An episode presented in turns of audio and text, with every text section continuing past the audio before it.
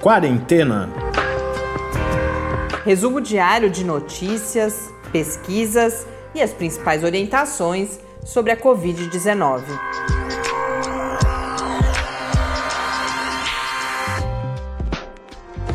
Quarentena, dia 247. Olá, bem-vindos ao nosso duzentésimo, quadragésimo sétimo encontro aqui no Quarentena. Eu sou Marina Petzo. E eu sou o Tarso Fabrício. Começo mandando um abraço para Jerusa, que é professora aqui na Universidade Federal de São Carlos. Já tinha escrito há alguns meses e hoje mandou mensagem que continua por lá, Tárcia, que o, o podcast faz parte do dia a dia dela, causando às vezes eh, alento, alguma segurança, às vezes inclusive cansaço. Ela coloca pela tem tem alguns dias que de fato as notícias são pesadas, né? Em geral, infelizmente, mas alguns dias sem dúvida são piores do que os outros. Um grande abraço, Jerusa, muito bom saber que a gente continua conversando de certa forma. Ah, só fazer um, um pedido de desculpas aqui, que ontem o nosso episódio teve alguns probleminhas de áudio, que era um problema no microfone que a gente não tinha detectado e quando ele foi para edição já era muito tarde e a gente não, não ia conseguir regravar, então a gente optou por lançar o programa assim mesmo. Eram alguns probleminhas só, não é nada tão grave assim, mas a gente já resolveu o problema aqui. Vamos aos números. Hoje no Brasil, oficialmente registrados são 5.876.464 casos de Covid-19, com 166.014 mortes, um registro de 216 mortes, novas mortes registradas né, nas últimas 24 horas. E, fundamentalmente, o que a gente vai conversar aqui hoje é o que a gente já vinha anunciando nos últimos dias, que apesar dos números ainda não mostrarem isso tão explicitamente, e mais ou menos, né? Porque a gente tem curvas de tendência com dados aí mais de, de mais qualidade do, do Infogripe já mostrando a, a tendência. Mas esses números que a gente traz aqui de casos, de óbitos ainda eh, não dão a evidência clara de um crescimento da pandemia no país, mas cada vez mais os indícios vêm de, de, de vários estados, inclusive de Alagoas, que é o estado para o qual a gente olha com mais atenção hoje. Alagoas que tem 92.642 casos registrados, com 2.298 mortes. E foi publicado ontem um relatório da Universidade Federal de Alagoas, que mantém um observatório de políticas públicas eh, na pandemia, né, de políticas públicas relacionadas à Covid-19. E esse relatório da UFAO alerta justamente para o crescimento, já se fala inclusive em perda de controle da pandemia em Maceió, que é a capital do estado, e também eles mencionam Arapiraca, que é a segunda maior cidade, então já mostrando o perigo. Um dos especialistas que eu na notícia que eu vi falava que isso reproduz o que aconteceu no início da pandemia, quando isso é em vários estados tem sido assim, né? A capital é acometida primeiro e depois há esse espalhamento para todo o estado e que, portanto, esse crescimento em Arapiraca já seria um indicativo da gravidade da situação.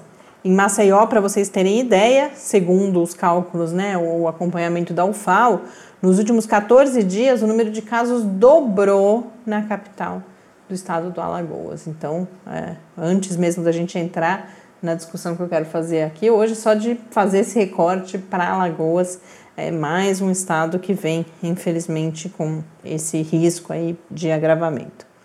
No mundo, segundo a Organização Mundial da Saúde, são 54 milhões 771 mil 888 casos de Covid-19.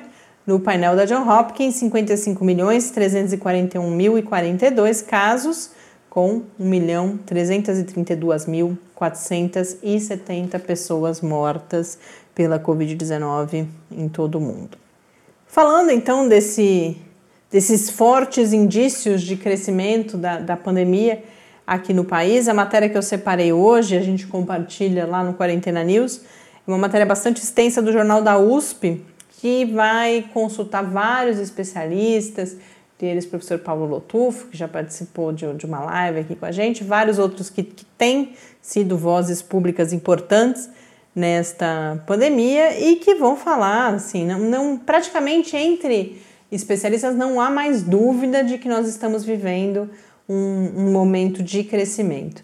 Agora, eu já abordo alguns detalhes desse texto, mas enquanto eu preparava a pauta hoje, eu fiquei pensando muito, mais uma vez, nessa questão de, de como o, o debate público na pandemia, em geral, tem acontecido descolado da realidade, de certa forma, e do debate que acaba acontecendo entre uh, especialistas, e aí especialistas eu não, não falo só de cientistas, por exemplo, mas todas as pessoas que têm acompanhado de perto e, e tomado decisões sobre a pandemia. E por que eu falo isso? Porque parece que agora se percebe na imprensa, por exemplo, e fica essa coisa, ah, olha, está crescendo, há indícios de crescimento. Tem uma matéria na Folha, por exemplo, que eu vi, que fala de um alerta sobre as festas de fim de ano. Agora, é assim, talvez agora seja tarde demais, na verdade, né? A gente vinha, não só a gente, a gente é só portador das vozes aí de, de outros especialistas, mas se a gente pensar, o professor Bernardino veio o tempo inteiro alertando que isso aconteceria, junto com o professor Bernardino, várias outras, vários outros especialistas em, em todo o país. Era, era inevitável, não, não tem segredo. Se você não faz nada, a gente está vendo na Europa, em que vários dos países conseguiram minimamente né, controlar a pandemia. No momento em que você junta o início de flexibilização com condições que favorecem a transmissão, acontece o que está acontecendo. Então, por que, que não aconteceria aqui no Brasil? Então é, é um pouco angustiante a gente ver isso, que o que agora começa a aparecer como novidade principalmente estou falando aí dos grandes veículos de imprensa e ainda muito com uma coisa, olha, parece que há.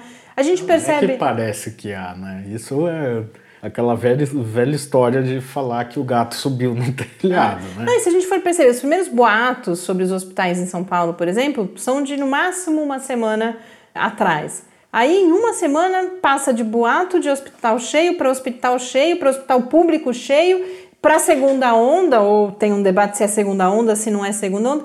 Então, assim, não é que a gente descobriu agora que isso ia acontecer. A gente já sabia, quem nos acompanha, quem está aqui conosco sabe disso. Eu estou falando a gente, mas como a gente tem vários outros, né? Tanto canais de comunicação quanto especialistas alertando para isso. Então é muito ruim que de repente isso apareça como novidade. Mas fato é que o que eram sinais, né? A gente tinha essa matéria do Jornal da USP, por exemplo, vai falar que quem principalmente apontou essa tendência foram os dados do Infogripe, lembrando que são os dados de síndrome respiratória aguda grave, essa sigla que a gente passou a conhecer, que é SRAG, né? S-R-A-G. A Fiocruz, ela que, é, que, que lida com esses dados do, do Infogripe, faz todo um tratamento estatístico, aplica filtros para chegar a o dado bruto é uma coisa, o que você consegue fazer com ele é outra a partir dessa da aplicação tanto do conhecimento em saúde quanto dessas ferramentas e desse conhecimento estatístico. E esses dados do Infogripe mostram que já desde o fim de outubro começa a haver uma tendência de crescimento na pandemia. E o Infogripe ficou alguns dias é, fora do ar, né? Eu, eu, não sei se já retornou. Ontem eu estava vendo alguém da equipe que coordena o Infogripe comemorando que ele ia voltar. Eu não sei se já voltou a funcionar hoje ou se ainda vão mais um ou dois dias para isso acontecer. É, esse na matéria eles comentam isso, o quanto isso prejudica, inclusive, e de repente, tudo bem, teve o ataque. Uh, aos sistemas governamentais, mas teme-se que isso seja usado como desculpa, porque ninguém quer, né, muitos governantes ao menos não querem que se perceba agora a consequência, inclusive, e que haja uma pressão, por exemplo, para que sejam dados passos atrás no que diz respeito às medidas de distanciamento, por exemplo. Inclusive, aqui no estado de São Paulo, que foi um outro exemplo desse, justamente como o Thais colocou, do gato subiu no telhado. Quando começaram as primeiras notícias de hospitais privados enchendo em São Paulo, as autoridades, tanto do governo do estado quanto da, da prefeitura da cidade, começaram falando: não, não, tem nada, não, os dados não mostram. Tal. Até que agora finalmente se reconheceu, acho que foi ontem isso, 18% de aumento na média de internações na cidade de São Paulo E com isso, a revisão do chamado Plano São Paulo, que estava prevista para. É, foi ontem, sim, dia 16. É, estava prevista para acontecer ontem, para que 76% do estado, em termos de população, já está na chamada fase verde. E novas regiões poderiam entrar ontem. E é curioso que aí se anuncia, não, adiou 15 dias essa revisão, sendo que podia haver uma revisão ao contrário, né? Já que nós, eventualmente, a gente já pode perceber alguma tendência, talvez algumas uh, localidades já precisassem ir para trás, né? né?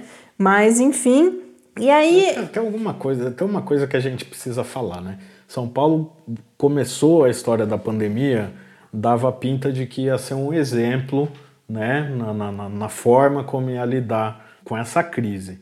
E aí a história política, mais uma vez, acaba levando tudo por água abaixo. Né? Foi só ir chegando perto, quanto mais perto da eleição ia chegando, parece que menos sentido faziam as decisões que eram anunciadas aí no estado, né? Isso talvez eu estou falando de São Paulo que a gente acompanha mais de perto, né? E que realmente dava pinta de que ia ser um grande modelo, tal.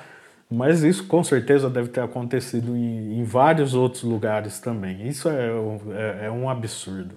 E aí um último dado é que a DASA, que é um, um grande conglomerado aí, né, de, de empresas de medicina diagnóstica, maior do país, tem 900 unidades em todo o país. A gente já tinha trazido isso, acho que tinha saído numa dessas colunas, é, eu não lembro se era da Mônica Bergamo ou de algum outro colunista de, de outro veículo, mas agora se confirma essa informação de que a DASA indicou 42% de aumento nos testes positivos para a Covid-19 durante o mês de novembro. Então não restam dúvidas de que isso está acontecendo e hoje eu queria deixar uma mensagem muito clara para todos que nos acompanham. A gente sabe, a gente recebe várias manifestações de grande parte de vocês do quão cuidadosos são. Quem pode, segue em casa, quem não pode, adotando as medidas de cuidado. Mas a gente recebe as mensagens também sobre a pressão que há para que se retome uma, uma vida, né? Assim, é, encontrar amigos, encontrar familiares. E é, agora está claro que isso não deve acontecer, então fica essa mensagem de cuidado. A gente está em um momento de agravamento, é claro que cada lugar tem a sua situação, mas no mínimo, cuidado é necessário, não acabou, muito pelo contrário, e a gente sabe que essa não é uma doença. Tem toda uma discussão que eu não vou ter tempo de fazer hoje, mas cada vez mais aparece nos Estados Unidos, por exemplo, há uma mudança demográfica clara. Os jovens têm adoecido muito mais porque se expõem mais, se sentem confiantes. Uhum. E aí tem tanto a questão de que esses jovens, eles podem até não adoecer ou não, não ter casos agravados, mas eles são responsáveis pelo aumento da contaminação também nos grupos de risco. Mas tem uma outra coisa muito importante: não é verdade que jovem não fica doente, que jovem não tem quadro agravado e que jovem não morre. Além de, de morrer, de ser uma espécie de loteria, é claro que você tem a questão das comorbidades, mas você tem fatores genéticos, então ninguém tem certeza que ninguém está protegido do agravamento mas além disso, mesmo casos leves e moderados levam a tal da Covid prolongada. Faz tempo que a gente não fala aqui, mas crescem as informações também sobre a permanência de sintomas por várias semanas, por vários meses. Então, cuidado todo mundo, é sério. E assim, por várias semanas, vários meses que a gente tem registro, né? Pode ser que se torne uma doença crônica que você vai ter problemas para o resto da vida por ter contraído o vírus. Então, muito cuidado. E aí, para concluir, eu falava isso de não saiam de casa. Eu tenho visto em redes sociais, inclusive de amigos de rede social, assim, eu começo a ver, ou até de serviços, né, que eventualmente a gente segue, bufês de casamento, festas de casamento, foto de, de noiva, cabelo de noiva, vestido de noiva, por exemplo. Estou chamando atenção de casamento porque a notícia é sobre casamento. Recentemente, o CDC dos Estados Unidos, que é o órgão responsável pelo controle de doenças, publicou esse estudo sobre um casamento que foi realizado no Maine, no, que é um estado dos Estados Unidos, numa localidade rural. Participaram desse casamento 55 pessoas, e aí depois se identificou que ao menos duas delas estavam é, com Covid-19 no momento da festa.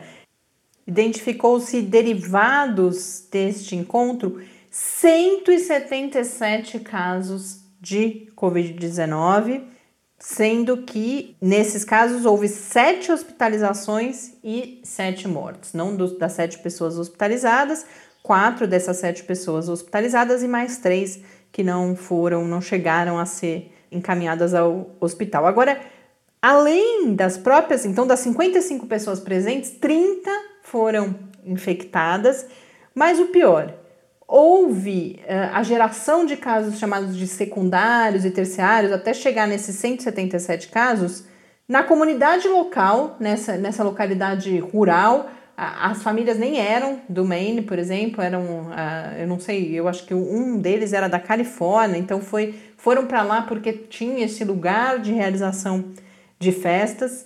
A comunidade local não tinha casos de Covid até aquele momento e foram provocados 27 casos nessa comunidade, com uma morte. Um dos clusters, né, do, dos aglomerados de casos, foi numa escola então, inclusive as escolas daquela, daquela localidade demoraram uma, duas semanas adicionais para voltar ao funcionamento que já estava previsto por conta do que aconteceu.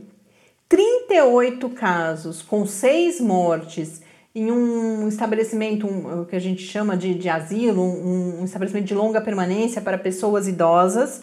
Por quê? Uma pessoa que estava no casamento encontrou um parente que trabalhava nessa casa de permanência, centro de, de permanência de pessoas idosas, e aí levou, acabou acarretando essa contaminação.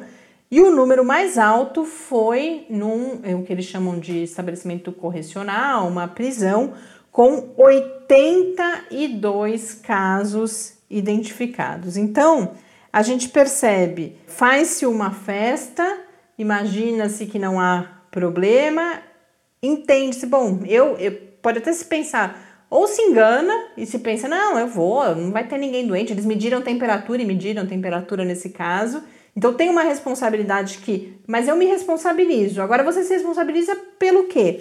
Também pelos 27 casos em uma localidade antes sem Covid-19, 38 casos num estabelecimento que atende pessoas idosas, que a gente sabe que estão no grupo de risco, e 82 casos numa prisão onde a gente sabe que as condições, muitas vezes precárias, inclusive inadequadas, acabam favorecendo a transmissão. Então, quis trazer mais esse exemplo quando a gente fala desse agravamento, porque em parte o crescimento no Brasil a gente sabe que é porque as pessoas, tanto que começou com essa história dos hospitais privados em São Paulo, porque é uma determinada classe econômica privilegiada que pôde se proteger no início da pandemia e agora confiante volta às ruas, volta sim a festas de casamento, de aniversário, restaurantes, bares e aí com isso a gente entra em mais uma fase dramática da pandemia aqui no país. Então, hoje estou sem dúvida nenhuma com um tom um pouco grave, mas o momento sem dúvida nenhuma exige esse alerta e que cada um de nós seja um multiplicador desse alerta e a gente espera que a gente possa contribuir para alguma mudança de comportamento das pessoas. Você falou da festa de casamento e eu lembrei daquela festa de casamento que a gente teve no sul da Bahia, logo no começo da epidemia, da pandemia, da, da chegada né, da, da Covid-19 no Brasil, que também contaminou centenas de pessoas a partir de uma festa de casamento. É, faz os, essa, esse tipo de festa faz, faz parte da história da pandemia. A gente vê que não só nos Estados Unidos, de onde vem esse exemplo que eu trouxe aqui, mas sem dúvida a gente está vendo isso aqui no Brasil também. Não que a gente não reconheça, eu vi alguns textos hoje falando isso. Tudo bem, a gente sabe, tá todo mundo cansado, é tudo muito triste. A gente está tendo que abrir mão desses encontros, dessas celebrações que fazem tem tanto sentido. Mas infelizmente é essa situação, ela é triste, ela é dramática e para que ela não se torne ainda pior, a gente precisa combater esse tipo de comportamento. Um abraço para todos vocês, obrigada pela audiência. Hoje eu, eu cumprimentei a Jerusa no início, acho que hoje Jerusa é um daqueles episódios um pouco que nos desanimam um pouco, mas como eu já disse outras vezes também para o Luciano, eu lembro a época que ele desanimou, a gente tem que permanecer firme e fazer tudo aquilo que está ao nosso alcance, eventualmente também para atuar como, como multiplicador e também como instrumento de pressão àqueles que são responsáveis pela tomada de decisão, pela formulação das políticas públicas. Um grande abraço e até amanhã. Até amanhã e agora eu vou voltar a falar. Fique em casa. Quarentena é uma realização do Laboratório Aberto de Interatividade para a Disseminação do Conhecimento Científico e Tecnológico, o LAB da UFSCar, e do Centro de Desenvolvimento de Materiais Funcionais, CDMF. E conta com o apoio da Fundação de Amparo à Pesquisa do Estado de São Paulo. Pauta, produção e apresentação: Mariana Pezzo e Tárcio Fabrício. Arte e design de Henrique Mateus. Desenvolvimento web Eduardo Martins. Edição de áudio Lucas Stefanuto. Apoio Fundação de Amparo à Pesquisa do Estado de São Paulo.